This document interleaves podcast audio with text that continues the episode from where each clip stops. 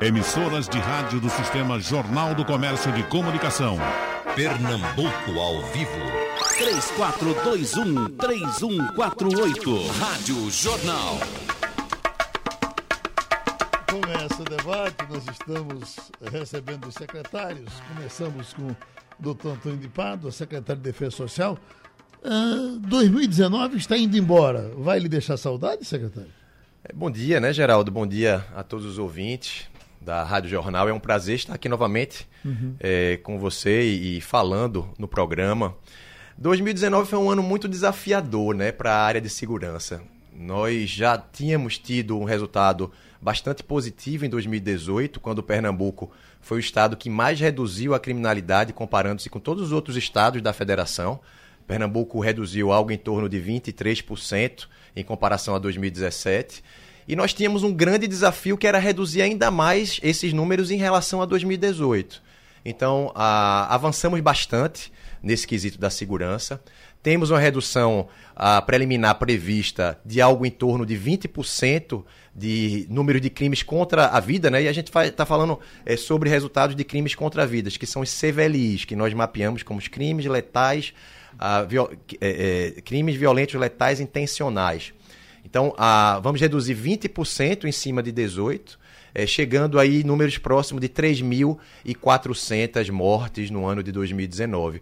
Bem menor do que foram aquelas 5.500 mortes de 2017. Né? Então, uhum. a gente tem uma perspectiva aí é, bem positiva de terminar o ano com uma redução muito é, expressiva em relação a 2017. E 2020, um, um trabalho ainda que, que vai sempre, quer dizer, que já começou a ser implementado, mas que teremos ainda muitas ações para fazer em 2020 para que seja melhor ainda do que foi 2019. Uhum. Nosso objetivo é conseguir reduzir a criminalidade com números menores do que foram em 2013, que foi o melhor resultado do Pacto pela Vida. O secretário, morte em confronto, a gente tem, tem pouca por aqui? São poucos, Geraldo. É, as mortes em confronto com a polícia, elas são, ah, elas são de um percentual bem pequeno.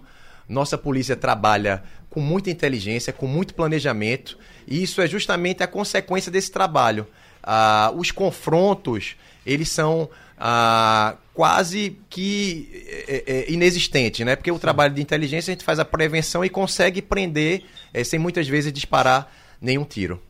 Secretário, e esses convênios que o governo federal aqui ali anuncia, quer fazer, como exemplo aqui de Paulista, tem tido esses convênios? Tem bons resultados? É, essa operação de Paulista, ela é uma, uma ela operação. Já? Ela não, foi... não. Ela começou agora em setembro de 2019. É, a primeira fase é a, pra, é a fase ostensiva, policial, com o policiamento ostensivo nas ruas, fazendo um trabalho integrado com Polícia Federal, Polícia Rodoviária Federal, Polícia Militar, Polícia Civil. Então, esse primeiro momento de ocupar o espaço de Paulista e ao longo de 2020 serão implementadas as medidas preventivas sociais. Os outros ministérios do governo federal vão se aliar às secretarias aqui de, de saúde, de educação, de prevenção às drogas, para iniciar esse trabalho de prevenção, para que haja realmente essa redução consolidada, né? essa consistente e que dure muito tempo. A gente faz um trabalho policial, a gente sabe que o trabalho policial é importantíssimo, mas é preciso essas medidas preventivas para dar continuidade a essa redução. As nossas ruas, com tantos venezuelanos que chegaram aqui de forma meio desorganizada, isso preocupa? Eles se comportam bem? Uh, Geraldo, é um fenômeno que a gente está começando a entender. É, do, do, ponto de vista social, é uma preocupação, uhum. porque os venezuelanos que, que vêm, eles vêm em situação bastante difícil, né? muitos deles é, sem absolutamente nada. Não tem emprego, já não, não tem, tem emprego, emprego aqui, é, né? não sabe falar a língua, né? É, uhum. é uma cultura diferente. Então, é, existe uma dificuldade existe uma dificuldade aí não só aqui em Recife, né? Porque eh, em Pernambuco, a, o governo do estado ele está recebendo alguns venezuelanos, mas em situação é, em que ele, ele, ele tem como abrigar em, algum, em alguns locais, como alguns abrigamentos que existem no interior do estado. Mas a quantidade é muito maior do que se é suportado. Existem outros estados que também estão sofrendo a mesma coisa, principalmente no norte do país, em que é, é mais próximo ali da Venezuela. Então a quantidade de venezuelanos é muito grande. Uhum. Então é, é, um problema é, é, que a gente tem que trabalhar, porque um problema social ele mais na frente pode se transformar num problema policial. Então a gente tem que fazer essa prevenção para que isso não se transforme. A quantidade de, de, venezuelanos que a gente já enxerga aí aqui, aqui nas ruas de Recife já chama atenção e é por isso a nossa preocupação a gente ter feito um trabalho com a, com a Prefeitura do Recife de identificação desses venezuelanos, até porque muitos deles vêm sem qualquer documentação, inclusive. Então a gente não sabe nem quem são, é, de onde vêm, então não tem nem como confirmar a procedência deles. Né? Muitos deles vindo com famílias, com filhos, com crianças. Então é uma preocupação que a gente tem que se debruçar sobre ela. O doutor Pederico chegou correndo aqui, certamente foi para mais essa inauguração do Compaz. Esses, eh, eh, eh esses eh, os compais que nós estamos tendo aí em diversos bairros, doutor Pedro, eh, já há algum reflexo com relação à segurança? Reflexo positivo? Bom, eu, eu, infelizmente não pude ir ao porque eu estava resolvendo problemas no presídio de Caruaru e estava trabalhando aqui fechando algumas ações que a gente está fazendo. Então, é, eu sei do, do terceiro compás. Uhum. Na área de Santa Terezinha e ali o compás da Abdias, que tem um entorno, Geraldo, de eh, Vietnã, toda aquela região ali, o envolvimento da juventude com as famílias em novas ações que a prefeitura está desenvolvendo, principalmente de lazer, de educação, de civilidade também. Né? Isso tem dado resultados positivos. Uhum. Agora, evidentemente que a gente não vai esperar, por exemplo, o Alto Santa Terezinha, você tem do lado o Alto do Pascoal, você tem embaixo o Corte São Sebastião, você tem é, no entorno, você tem ali vários bairros, várias áreas que têm problemas. Né? Então, nós não vamos ter retorno imediato. Mas, evidentemente, que o Compaz é uma grande solução. Por quê? Porque, primeiro, eu não dei bom dia ao meu colega, doutor Pádua, e, não, e o público tem que saber que eu espero que o Magrinho seja um novo homem. Não sei como ele era antes, eu não sei como é que ele vai ficar, não é? Mas eu eu tô com a esperança que você volte a ter algum desempenho, não é? Fique tranquilo. Agora que... não, eu não, eu não. Quem tem que ficar intranquilo é o público da rua. Eu tô só sou um mero observador. Agora voltando a falar sério, uhum. porque eu não ia perder essa piada. Todo mundo sabe que eu gosto muito de Geraldo, ele solta a piada com os outros, tem que levar uma. Não é? Então, dizer a vocês, é, dizer o seguinte, que nossa preocupação hoje é com relação ao alto nível de desemprego. Uhum. Com uma, uma taxa de desemprego alta que tem no Brasil de 12% e que na região metropolitana, na faixa de jovens entre 14 e 26 anos, está na faixa de 20%, isso é preocupante. Nós temos que gerar políticas primeiro, de ação social, porque nós não vamos enfrentar a criminalidade só com a força bruta. Nós temos que ter a força bruta, temos que ter a força que não é bruta, temos que ter a ação preventiva e ação repressiva dos órgãos de segurança, aqui representado por Antônio de Pádua, mas a gente tem que ter também políticas sociais. E as políticas sociais estão, nesse momento, sob ameaça. Por quê? Porque ontem eu até escrevi um artigo num dos jornais aqui de circulação de Pernambuco sobre o terceiro setor. Então, segmentos da sociedade civil que tinham organizações eh, não governamentais importantes, que têm serviços prestados à população, estão ameaçadas. E um reflexo disso, que, por exemplo, na nossa secretaria, nós temos lá o PPCAM, um programa de proteção a pessoas ameaçadas, notadamente adolescentes, que a gente dá um, uma proteção, tira de circulação, a gente tem todo um programa, proteção de testemunha, de defensores. Esses programas, que são programas geral das Nações Unidas, esses programas estão sofrendo solução de continuidade no próximo ano. Uhum. Então, é preciso uma preocupação muito grande, que não vai ser só o compás.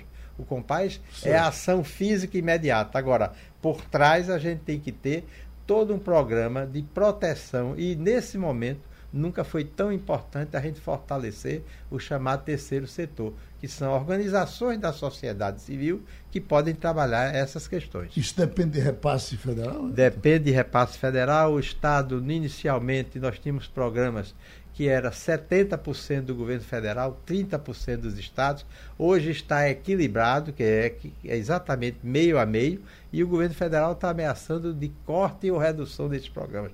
Agora, no fim do ano, nós conseguimos lá com a ministra Damares é, recompor esse recurso, eu quero reconhecer, e evidentemente que a gente tem que agora garantir que esses programas não sofram, volto a dizer, não sofram paralisação, que será um grande retrocesso do ponto de vista de redução dos índices de criminalidade. Bom, doutor Pado, chegaram a dizer que Pernambuco estava aprendendo demais em algum momento.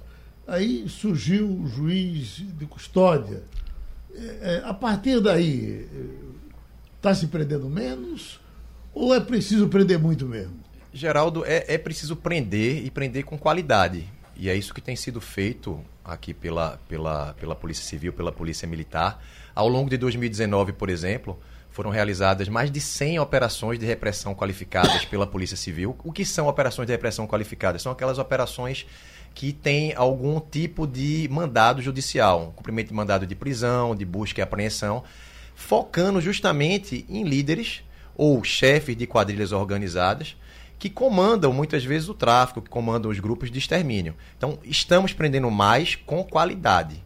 Então, a, a, a, o, o, número de prisões tem aumentado ao longo dos últimos anos, e aí Pedro é, é, é, é quem absolve. De preso quem entende sou eu. Essa, essa, essa, essa população de presos, né? A gente, é, é, no início do ano, tinha cerca de 30 mil presos, acho que vai acabar o ano aí com, com algo em torno de 34 mil presos. 34 Então mil. é um aumento de mais de 10% no número de prisões, mas, como eu falei, com muito mais qualidade. Uhum. E isso ah, representa e tem como consequência justamente a redução da criminalidade em Pernambuco. É na hora que você trabalha com inteligência, com ações pontuais, você retirando quadrilhas especializadas, você consegue baixar Mas me, o índice de criminalidade. Me permita entrar nessa, nessa questão, porque eu tenho os números de hoje do número de presos no Estado. Uhum. Geraldo. É, hoje, Pádua, nós temos 33.250. O que é que aconteceu? Há dois meses atrás nós tínhamos. O senhor está contando com Canhotinho, com Caruaru? Não, o Estado. Está uhum. tudo aqui. Uhum. Eu recebo diariamente até as cadeias. A cadeia de Afrândia, eu sei quantos presos tem lá hoje. Então, é, há dois meses atrás, como o Padre disse, nós tínhamos 34.400 presos. É, hoje nós temos 33.250. Então, nós, não somos, nem, nem fui nem eu nem ele, o Poder Judiciário liberou nos últimos 60 dias, julgando processos, ou é, é, você evitando a manutenção de pessoas presas que tinham prisão preventiva, você reduzir, você cancelando é, revogando a prisão preventiva ou julgando, nós julgamos, é, nós tiramos dos presídios de Pernambuco cerca de 1.200 presos nos últimos 60 dias. Mas Pada colocou bem, o ano passado, no dia 31 de dezembro, nós tínhamos 32 mil, não, nós tínhamos 30.800 presos. Uhum. Hoje nós estamos com 33.200. Então a população carcerária aumentou em um ano em, fechando o ano, mesmo com a redução que se deu, mais de 1.500 presos. Uma média de 3% da população carcerária e, ou 4% existente no Estado, que bate com a média nacional, mas que é muito alta. Uhum. Nós temos muitos presídios. E me preocupa também as, o pacote anticrime. Uhum. O mais polêmico está sendo o, o, o eh, Bolsonaro não ter vetado o juiz de garantia. O juiz de garantia.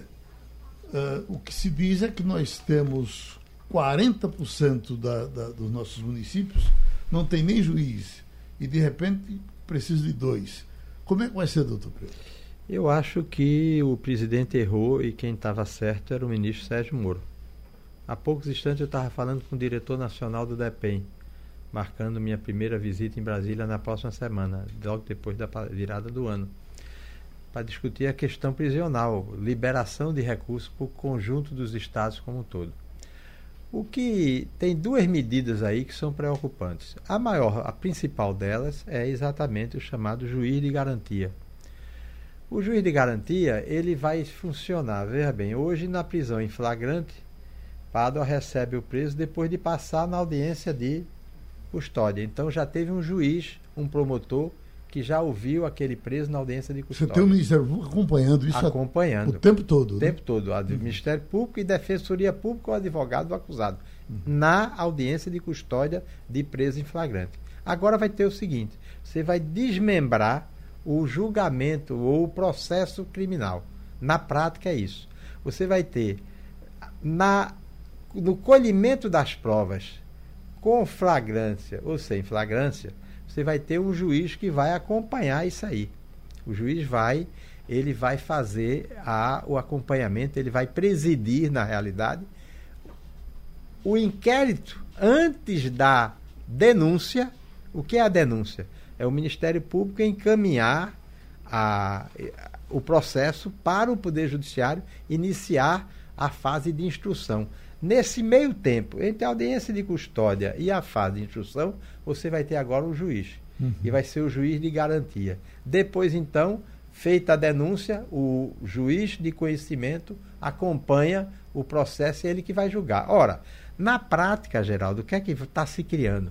É uma terceira entrância no sistema judicial brasileiro. Uhum. Você tem o juiz de conhecimento, você tinha o tribunal no segundo grau e tinha o STJ no terceiro grau. Uhum. Agora você está criando o quarto grau. Então, isso vai, primeiro, vai, em vez de acelerar, você vai procrastinar processo. Segundo, o que é que vai acontecer?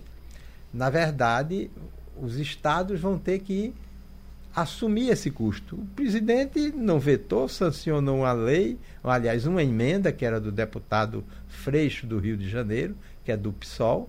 Eu não entendo por que, que não é o fato de ser do PSOL, não, porque são todos iguais. Mas, na verdade, se ele vetou 25 emendas que foram feitas dentro do projeto, essa era a principal para ser vetada. Uhum. E eu acho que deve estar havendo aí um problema de desconforto entre o presidente e o ministro da da, da Justiça, o ministro Moro. Só para concluir, é, quando você faz isso, você vai também agravar o funcionamento da máquina do judiciário.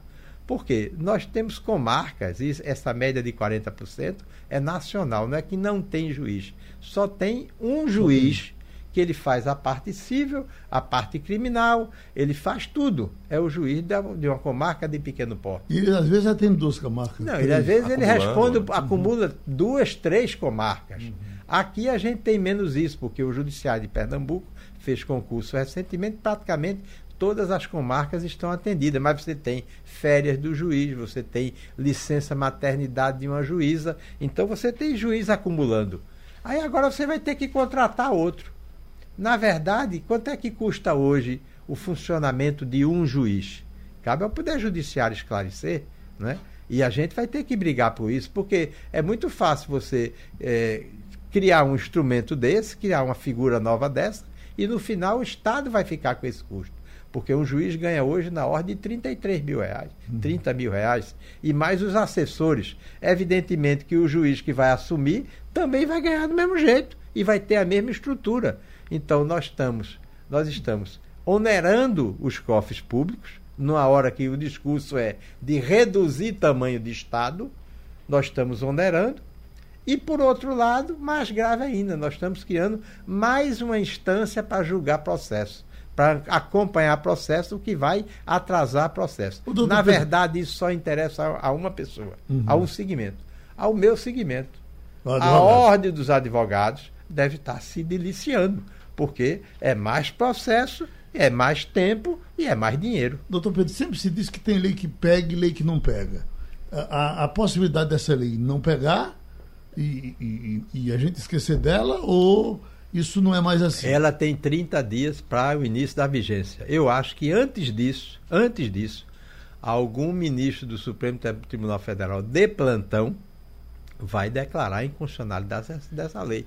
Até porque, é claro, Veja bem, uma outra questão que você levantou bem aqui, é, Pádua, o, quem formula a política judiciária do país é o Poder Judiciário. Então, o Congresso apresentou a emenda, essa emenda deveria vir com iniciativa privatiza, privativa do Poder Judiciário, que é o que está previsto na lei é, de organização da magistratura nacional, a LOMAN.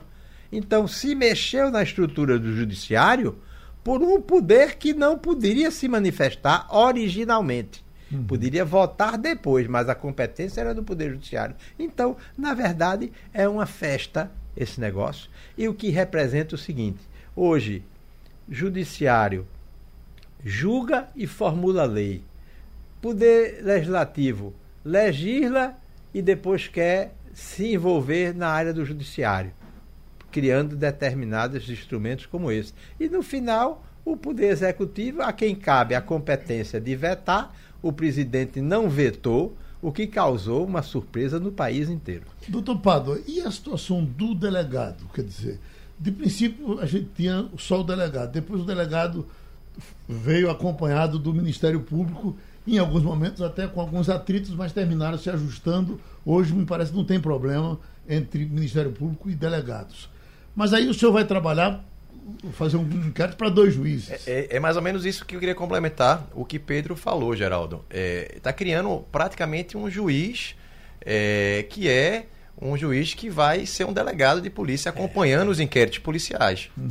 É, na prática, o que é que vai acontecer? O delegado de polícia ele vai se reportar a um juiz que vai é, trabalhar na fase inicial, que é a fase de investigação. É um juiz que vai, é, ele vai analisar os pedidos de medidas de prisão, Cautelar. medidas cautelares. E no segundo momento, esse juiz que participou da investigação, ele não vai poder participar da, da do julgamento. Uhum. Então, você está criando uma figura que é um juiz investigador junto com o delegado de polícia. E aí, como o Pedro também já, já falou aqui, muitas comarcas elas só têm um juiz. E como é que você vai fazer se você só tem um juiz para que na prática o juiz que vai investigar, ele não vai julgar? Você vai trazer outro juiz ou você vai criar essa outra figura do juiz julgador? Que é mais um custo, é mais um ônus. E isso pode é, é, atrapalhar, não atrapalhar, mas pode atrasar centenas ou milhares de processos criminais que hoje já estão em andamento e vão é, começar a partir de agora, né? Então Outra coisa, duas o figuras. Ju, o, o, juiz de garantia ele vai, Pádua, ele vai acompanhar a fase de inquérito. Aí quando chegar a fase de que a gente chama de conhecimento, ou seja, a fase da instrução criminal, Aí outro juiz vai pegar isso e vai fazer. Ou seja, é, você vai fazer as duas coisas e pior, o juiz vai dar, o juiz de garantia vai fazer ou fiscalizar o delegado que já faz. Uhum. Então, está perdendo toda a estrutura de justiça e segurança do Estado, está perdendo com essa medida completamente anômala. O doutor Pedro, é, é, admitindo que o Estado não tenha condições de ter em todas as suas comarcas os dois juízes, e tenha, vamos dizer, em 30% delas, o que será, o que será desses inquéritos lá dessas outras comarcas que forem decididos por um juiz só? Serão anulados? Não, vai para. Daqui, primeiro é o seguinte: só vão valer os novos inquéritos. Os processos estão em andamento, não sei. E os inquéritos que aconteceram até a vigência da lei hoje é outro processo, é o uhum. procedimento atual. O que vai acontecer é o seguinte: é que muita coisa vai caminhar para prescrição, né? Isso é que uhum. preocupa. É se você não anda né? O delegado vai querer correr com o inquérito. Mas só que não tem um juiz de garantia. O delegado, se fizer. E aí, se não é tiver o um juiz de garantia, Pedro, aí eu já adiantando, até como policial federal que sou, é, as medidas cautelares que serão solicitadas ou representadas pelo delegado de polícia, para quem? Quem é que vai fazer Perfeito. essa apreciação? Então Perfeito. isso pode demorar um, um, um, simples mandado de busca, que às vezes é, é acontece a necessidade de, de a noite para o dia, você pode esperar meses para que um juiz de garantia possa apreciar. Então isso pode atrapalhar a investigação policial, isso pode de alguma forma atrasar e retardar a Agora, conclusão da investigação. outras medidas que são corretas, que são oportunas. Por exemplo, eu sou a favor do alongamento da pena de 30 para 40 anos de crimes verdadeiramente hediondos. Uhum. Não é? Por outro lado, você tem também a, o fim da progressão, a, a saída temporária, não é? ou progressão de crimes daqueles que são faccionados e crimes hediondos, elas são, elas foram dificultadas. Por quê? Você vai, você retirou de um sexto da pena para crime comum, para crime de baixa potencial ofensivo, continuou. Mas crime hediondo de, de grave ameaça à pessoa, ele passou de três quintos para é, de três quintos para Foi de, de um sexto para um, três quintos. De né? um sexto para três quintos. De um é porque eu ainda não estou acompanhando isso, Pedro. De um Passou de um sexto para três quintos. Então, você vai reduzir essas saídas temporárias. Eu também acho correto. Acho que é preciso ter cuidado. A medida com... de RDD também, né? É. Ampliação de, de ser. A RDD, a situação ficou da seguinte forma: o preso faccionado, né, aquele que pertence à organização criminosa e preso de alta periculosidade, ele vai, ele vai ter. Você ia transferir um preso desse para um regime federal, para um presídio federal, o prazo de permanência era de um ano. Vai para três agora. Agora é três, podendo prorrogar por mais três, são uhum. seis anos. Uhum. É outra coisa a se pensar. Nós temos somente cinco presídios federais no Brasil inteiro. Nós fizemos o ano passado, o governador Paulo Câmara, é, com o ministro Moro, aliás, na época com o ministro Jugman, no Palácio do, das Princesas, nós assinamos um convênio transferindo o presídio Itaquitinga 3 para o, para o sistema federal, para que o Nordeste tivesse mais um presídio fe, fe, federal. E aí o, o ministro Moro voltou atrás, cancelou essa medida. Então, a minha preocupação é o seguinte: você vai ampliar a permanência, você vai, na medida que você amplia, você vai ter que ter mais vaga e você não vai ter presídio para isso. Por quê? Cada presídio federal tem em média, tem em média, é, capacidade de 200 presos, mas eles só têm 100. E são, são cinco presídios no país. No Nordeste como um todo, que é 25% da população nacional, nós só temos um presídio federal, que é o presídio de Mossoró. Então eu vou, inclusive, com essas medidas, tentar conversar na reunião que nós vamos ter eh, em Brasília, já no dia 5 de fevereiro, que é a próxima reunião do Conselho Nacional dos Secretários de Justiça, discutir com o ministro Moro se não é oportuno mais um presídio federal em, em no Nordeste, no caso em Pernambuco. Doutor Pedro, com relação ao indulto, eh, com essa coisa do, do de algum favorecimento na, a militares, isso atinge o Estado também?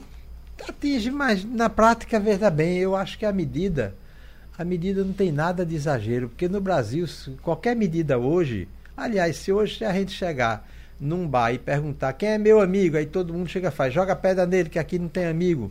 As coisas estão nesse nível né? infelizmente. Então, essa coisa do o indulto, como tinha sido pensado é, no CNPCP, que eu faço parte, não estava prevendo a, é, a, a, a, extensão dele para policiais militares. Mas veja, o indulto foi somente para aqueles que praticaram crimes de natureza culposa. Uhum. Então são crimes de pequeno potencial ofensivo que na prática não tem nem prisão para isso. o militar vezes... que matou a mãe vai responder, vai responder, vai responder. Agora, o que foi importante que o Congresso Nacional fez, muito importante, foi não permitir a chamada a chamada excludente de ilicitude. Uhum. Isso aí era uma coisa muito perigosa. Que na prática já existe, né, né Pedro? Então, você tem a excludente no Código Penal, você tem o, o exercício do cumprimento do dever legal, né? E que você, no embate entre um, um, criminoso e um policial, o policial pode utilizar do esforço pessoal, pode utilizar da arma de fogo, é um excludente no caso de criminalidade. Só que a ampliação disso era muito perigosa. Por quê? Porque não é somente o excludente previsto hoje na regra do Código Penal. Era você criar uma possibilidade subjetiva. Uhum.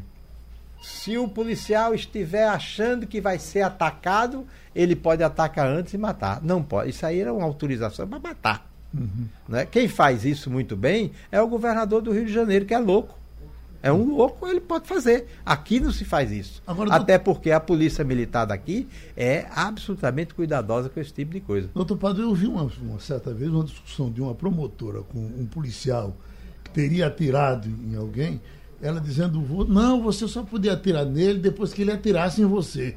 Mas chega a esse ponto. É, não, isso é um conceito que não se sustenta, né? O, o a, a, iminência da violência, ela já gera para o policial essa necessidade ou até essa obrigação de proteger a vida de, de terceiro ou dele mesmo. Então, se você tiver numa situação em que você está avaliando, e essa avaliação é muito rápida, né, Geraldo? quem está na rua, quem está ali no calor da emoção, a avaliação tem que ser muito rápida. É diferente você avaliar isso dentro de, um, de uma sala de júri, numa reunião. Uhum. É, então, o policial ele tem que ter esse discernimento muito rápido. Então, a, a, o excesso, por óbvio, ele tem que ser punido. Mas muitas vezes o policial tem que fazer decisão ali em poucos segundos entre viver e morrer, entre fazer o confronto ou não. E aí, Pernambuco, como o Pedro falou, nós temos uma polícia militar é, das menos letais do Brasil. Agora, em agosto de, desse ano, nós tivemos uma redução de quase 50% no número de letalidade de, de policiais mortos em confronto e de policiais que matam criminosos. E aí vem toda aquela, aquela história que eu falei para você no início, que é a utilização, o emprego da inteligência nas ações policiais para se antecipar a eventuais ações que necessite fazer o confronto. Doutor Pedro, o que se diz é que a polícia do Rio de Janeiro está matando cinco pessoas por dia no, no, no cômputo geral. Isso é, é porque o Rio de Janeiro é muito especial? Não, quando você tem uma determinação política, né, de que quem vai para a rua tem direito de matar desde que fardado, você estabelece que não existe limite. É, Pada colocou muito bem aqui, é, é preciso que você tenha a prudência, não é? Você tem aquele caso do Rio de Janeiro de frente ao quartel do Exército, uhum. que o músico ia passando e os caras deram 130 tiros no, dentro do carro. Qual era a motivação daquilo? Era uma pessoa inocente. Então você tem que ter cautela. Você não pode exacerbar o seu poder de polícia. O seu poder de polícia tem um limite, que é o respeito à dignidade e à liberdade do outro. Do caso do cidadão. Agora, se o cidadão está armado, sacou de uma arma para atirar num policial, é outra questão. Ele, não tem que esperar que o policial receba um tiro. Não. A legítima defesa está é, tá previsto isso no Código Penal e também está previsto é a excludente de criminalidade, da antijuridicidade, que é o excludente de criminalidade, que é o exercício do dever legal, o cumprimento do dever legal. Aí o policial é até obrigado, é obrigado. A, desenvolver, a, a, praticar isso. O que não pode é o abuso. Por exemplo, eu vou citar um caso aqui, porque daqui a pouco vai estar na televisão e eu não gosto de esconder nada. Eu recebi um áudio agora de manhã, um vídeo, né, no presídio de Caruaru, teve uma festa na véspera de Natal, com churrasqueira de inox, não é? os presos fazendo uma festa que só faltaram mesmo as companheiras para estar tá numa festa da noite. Mandei afastar o chefe de plantão na hora. Por quê? Porque aquele que está no exercício do dever legal dele, ele tem a obrigação de cumprir os protocolos legais. Você não pode permitir uma festança não vou chamar de bacanal, que é o exagero, mas uma festança dentro de um presídio, isso é festa, não é possível. Ô, é secretário, que... como é que ainda acontece isso? Como é que não tem gente tão pouco senso que faz esse tipo de coisa, porque sabe que terá consequência depois, né? E outra coisa, quem foi conivente vai ser afastado. O preso, ou são vários que, uhum. que participaram dessa festa, vão ser transferidos. Já mandei fazer agora de manhã. Não, não, isso não é praticar abuso vou comunicar à autoridade judiciária. Agora, essas coisas têm que ser claras. Uhum. Por isso que eu quis trazer aqui, de forma bem transparente. O senhor tem quantos presos em Caruaru, nesse presídio? Nesse presídio eu devo ter 1.300 presos. Puxa. Deixa é eu lhe dizer tem aqui. Tem que ser uma agora. festa grande. Né? Não, aí. Mas não, na verdade que no final não é uma festa grande, porque é festa de privilegiados, né? Uhum. São alguns. Sempre aparecem aqueles que são tem é aquela coisa, né? Tem bi, todo bicho tem direito, mas tem algum bicho que tem mais direito que os outros. Isso foi Jorge Orwell que escreveu certa vez, né? O presídio de Caruaru hoje a gente tem nele 1.639 presos. É. é muita gente. Pelo painel interativo, uh, o, o, que mais tem é de gente que fez concurso e quer entrar na polícia. É impressionante o lobby que essas pessoas procuram fazer quando vem uma autoridade. Evidentemente, o cara está desempregado, é justo que ele esteja com vontade de trabalhar. Mas aqui tem. Aí ele já ele faz uma crítica que é para justificar, uh, uh, pressionar pela decisão. Ele diz: efetivo da Polícia Militar de Pernambuco, segundo a própria polícia, era para ser de 26 mil. E hoje só temos 16 mil policiais. Estamos jogados a assaltantes e a criminalidade. Quer dizer, alguém fez o concurso e está querendo entrar. Eu vou, eu vou, eu vou, é, é eu vou, eu vou falar no Gadipado, mas depois ele fala. Uhum. Isso é o populismo inverso. As pessoas querem de todo jeito resolver o seu problema e aí cria uma, uma narrativa, uma narrativa completamente é, irresponsável. É, mas na realidade. O outro aqui já diz, olha. Bom dia, secretário. Com cerca de 1.300 aposentadorias até agora, juntamente ao ingresso de apenas 500 homens para a Polícia Militar, não se faz necessária a convocação dos cerca de 1.500 aptos para o efetivo? É importantíssimo a gente falar sobre isso, Geraldo, até porque o governador Paulo Câmara ele tem uma política muito séria de renovação dos quadros da polícia. E aí não só da polícia militar, né, mas da polícia civil, do corpo de bombeiros, da polícia científica, é, que vem é, tendo aí seus efetivos renovados a cada ano. Desde 2017 até agora, foram mais de 5.500 profissionais contratados pelo governador Paulo Câmara ao longo é, desses últimos dois anos, quase três anos. Então é um número bastante expressivo de contratação no momento em que o país vive um momento de desemprego, né? mas o governador tem apostado nessa, nessa área e não está diferente esse ano. Enquanto nós estamos conversando né, no momento, é, temos 410 alunos no curso de formação para agentes de polícia civil e que se formam agora no final do ano, nessa última semana do, do ano eles se formam, e no ano, em janeiro de 2020 estarão nas delegacias trabalhando, reforçando a segurança de Pernambuco. Da mesma forma que a Polícia Militar. Temos hoje 510 alunos em formação para soldados de Polícia Militar, que acaba também agora, no final desse ano, o curso de formação, e serão contratados logo no início de 2020 para também iniciar o trabalho de policiamento ostensivo nas ruas. Temos oficiais em formação, temos 80 oficiais da Polícia Militar e do Corpo de Bombeiros em formação também, agora até o final do ano, que serão contratados para coordenar e comandar as tropas nos batalhões e nas companhias. Então, a, a, o concurso público, qual é o nosso, nosso grande trabalho? É para que não haja solução de continuidade, para que todo ano nós façamos a renovação, as contratações. Hoje, por exemplo, nós não temos nenhum candidato de concurso público na área de segurança que não tenha sido chamado. O que é que nós temos? Temos remanescentes dos concursos, ou seja, são os candidatos que passaram fora das vagas estabelecidas, mas que mesmo assim o governador Paulo Câmara tem aproveitado todo esse pessoal, a exemplo dessa turma de 410 agentes, que eles já, já são fora das vagas estipuladas inicialmente pelo concurso, mas nós estamos aproveitando todo, todo esse pessoal para a contratação. Temos ainda 140, em torno de 140 candidatos do último concurso de delegados de polícia, que eu já, já vou dizer aqui em primeira mão é, no seu programa, é, vamos fazer a prorrogação do prazo é, desse concurso, ou seja, nós vamos é, é, aumentar em mais dois anos o prazo desse concurso para que a gente possa ter condições para fazer a convocação. Da mesma forma que o concurso dos bombeiros militares, nós vamos fazer a prorrogação desse concurso para que a gente possa ter aí mais dois anos é, essa possibilidade de convocação desses, desses candidatos para que eles possam também fazer o concurso, da mesma forma que a polícia científica. Então é um hum. trabalho aí contínuo que vem ajudando, sem dúvida nenhuma, a reduzir a criminalidade em Pernambuco. Tem algum concurso na sua secretaria, doutor? Nós fizemos esse ano, nós, o governador Paulo Câmara, nós fizemos concurso e todos os aprovados, 167, foram aproveitados e nomeados. Uhum. É, nós estamos querendo, inclusive, é, discutir a possibilidade de não só da prorrogação, mas eh, todos aprovados, mas ainda existem aqueles que foram eh, não foram ainda aproveitados porque não fizeram o curso.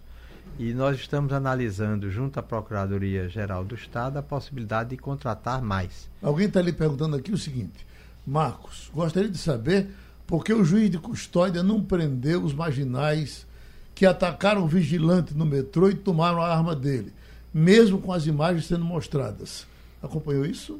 Não, não acompanhei porque que eu vi as imagens daquele caso lá dentro do metrô, mas cabe, evidentemente, essa decisão à autoridade judiciária. Essa questão da audiência de custódia, ela, ela é muito controversa. Por exemplo, é, muita gente acha que todas as pessoas que são apresentadas numa audiência de custódia devem ser presas. E aí você tem determinado tipo de delito. Por exemplo, eu tomei conhecimento de que houve um, um caso que uma juíza no Agreste liberou três presos, foram presos, três pessoas acusadas foram presas em flagrante, né, num assalto. Eu pessoalmente acho que é um excesso de liberalidade. Mas evidentemente que também tem outros casos que não caberia uma prisão preventiva, não caberia é, um, um auto de prisão em flagrante com recolhimento imediato. Poderia responder o processo em liberdade. O que as pessoas precisam entender é que o Poder Judiciário em Pernambuco, ao longo desse ano, nós já, o, segundo informações que a gente teve, e Pado é o coordenador do Pacto pela Vida, com o secretário de Planejamento, a informação que a gente teve é que 22 mil pessoas foram presas em Pernambuco ao longo do ano. Né? Mas aí tem gente que foi presa, tem outros que cumpriram pena que saíram, então você tem um equilíbrio que faz com que a gente chegue no fim do ano com um contingente acima do que a gente tinha no ano passado de 1.300 presos. Agora, com essas novas medidas que estão sendo tomadas, por exemplo, é, entre as medidas que foram tomadas, está aqui previsto a liberdade condicional impede que condenados por crimes hediondos com resultado morte possam obter o benefício do livramento condicional. Uhum. É uma medida correta, de princípio, sim. Agora, onde é que nós vamos colocar presos? Nós temos hoje, governo Paulo Câmara hoje, nós estamos construindo, e é importante que seu público saiba disso, nós estamos construindo 11 unidades prisionais novas. É o segundo maior programa de construção de unidade do Brasil. Mas a gente precisa, para isso, custeio. A gente teve recursos, e foram importantes os recursos que foram repassados pelo Ministério da Justiça desde o governo Temer e agora com o governo Bolsonaro. E esse ano foi muito pouco. A previsão é que o Fundo Penitenciário Nacional no próximo ano seja zerado. E como é que vai ficar essa situação? Nós temos que encontrar é, um equilíbrio nisso. Não é soltar preso que pratica, que pratica crime hediondo. Nós temos que é, encontrar forma de liberar aqueles que praticam é, pequenos delitos, especialmente do tráfico. Uhum. 70% das mulheres que estão presas em Pernambuco, que estão recolhidas ao cárcere em Pernambuco, foram envolvidas no tráfico. Elas não são traficantes, elas são companheiras de traficantes. Não, me, não cabe isso aí. O que é que a gente tem que evoluir? É prisões, aliás, condenações penas alternativas à prisão, prestação de serviço comunitário e a utilização da tornozeleira eletrônica. Doutor Antônio de Pádua, no começo, logo com a chegada dos, dos juízes de custódia, uh, houve uh, algum desagrado de policiais que prendiam e, e, achavam que os juízes não estavam corretos e tal, porque estavam liberando demais.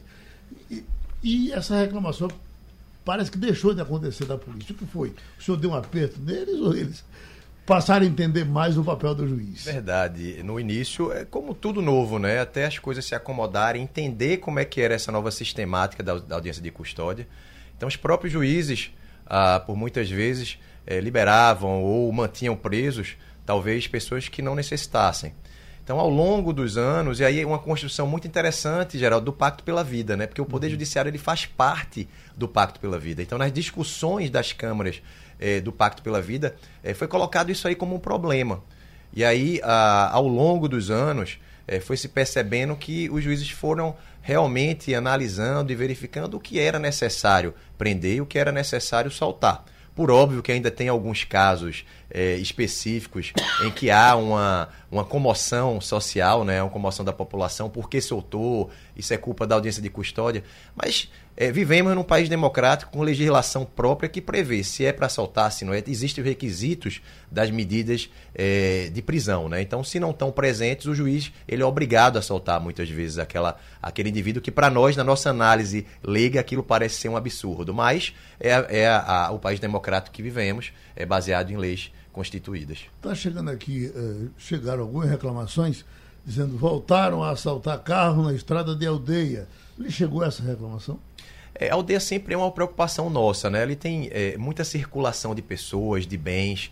Então, a, nós temos um trabalho bem dedicado em aldeia. Existe já uma redução do número de criminalidade lá, mas pontualmente existe é, ocasiões em que há, há, roubos registrados. Nós estamos estudando a implementar em aldeia agora, é, dentro em breve, uma, uma polícia comunitária baseada na filosofia japonesa Koban o mesmo, o mesmo projeto que nós implementamos em Setúbal, que conseguiu reduzir em cerca de 70% o número de assaltos na região. Então é um projeto é, bem positivo, com novo tipo de policiamento, é uma aproximação da polícia com a população. E a aldeia é um dos locais em que a gente está olhando para ver se a gente vai conseguir colocar e implementar esse projeto. A história das câmeras instaladas em diversos locais, a Secretaria participa dessas instalações?